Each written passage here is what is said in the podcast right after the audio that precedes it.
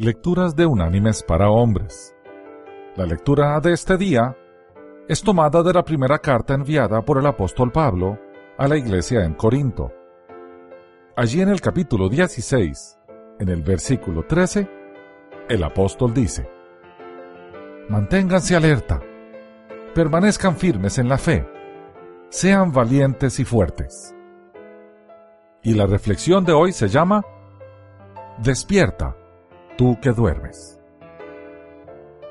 Cuando Jack despertó ante los gritos, volvió enseguida a la realidad y le tomó apenas una décima de segundo comprender que no había sido un sueño. Su esposa Sara se había estirado en un intento de llevar la camioneta de nuevo a la calzada.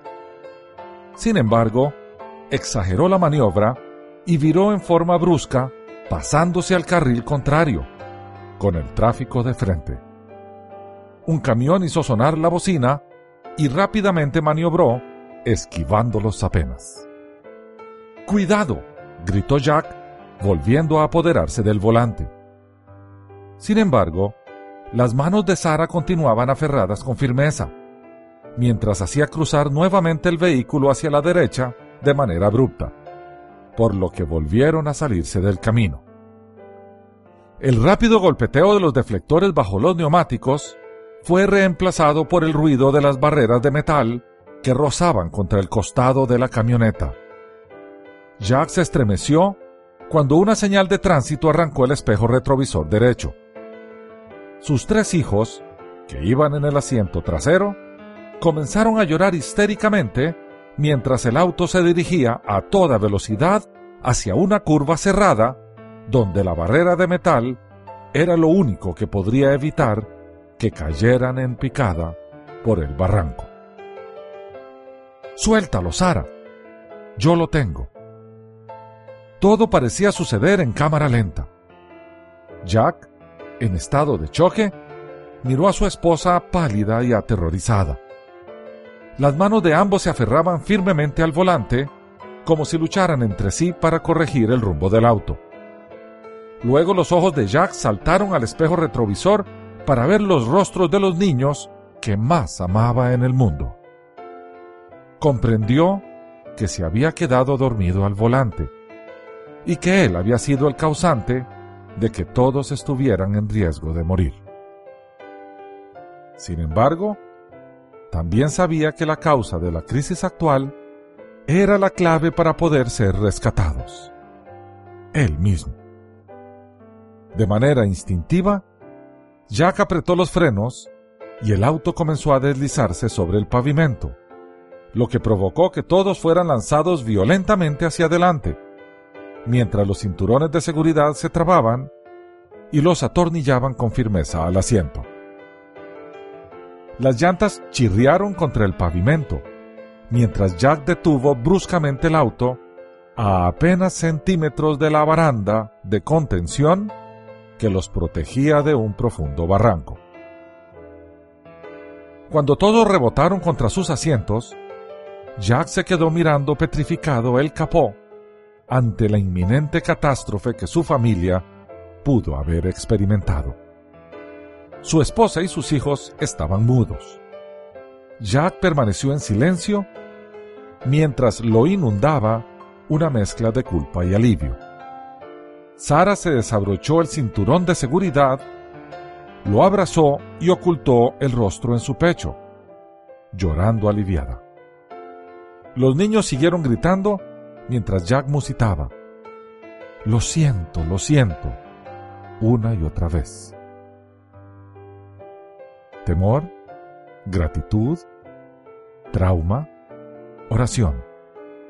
Sara pasó por todas las reacciones emocionales todavía estaba conmocionada y poco a poco le volvía el alma al cuerpo.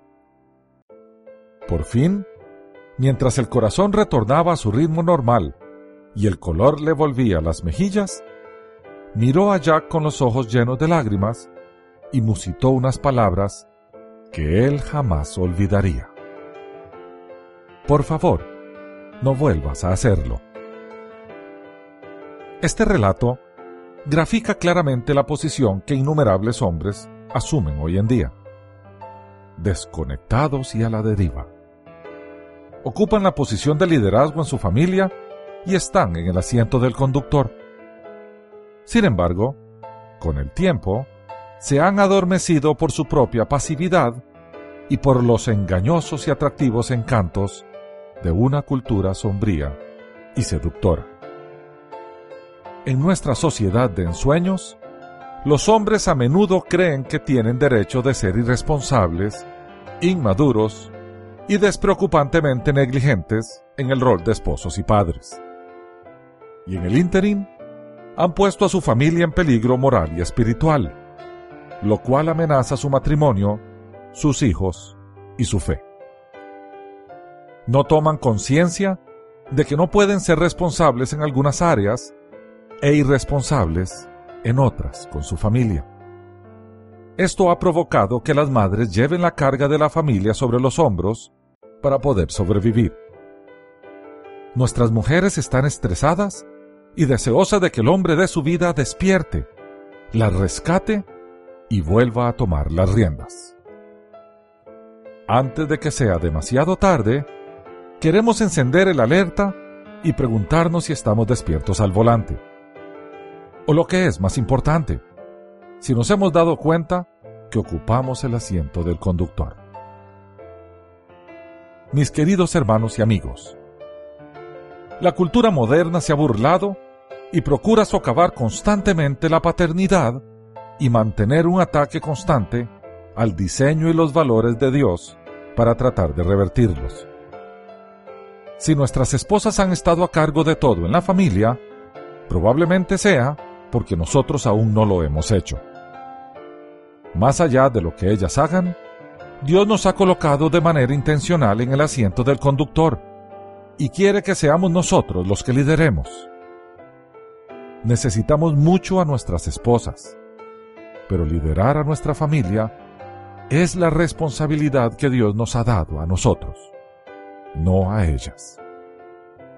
Puede que no nos agrade, quizás nos sintamos absolutamente incompetentes en el liderazgo de nuestro hogar y no vemos de qué manera se podrían restablecer las relaciones rotas y plagadas de desconfianza. Como muchos hombres, podríamos tener enormes remordimientos y obstáculos válidos que parece impedirnos ser el hombre que deseamos. Ánimo. Ningún hombre ni familia son casos perdidos cuando se incluye a Dios. Y como nosotros somos los que conducimos, Dios puede usarnos para regresar a nuestra familia a la senda que los guiará a un lugar sólido, sano y seguro. Que Dios te bendiga.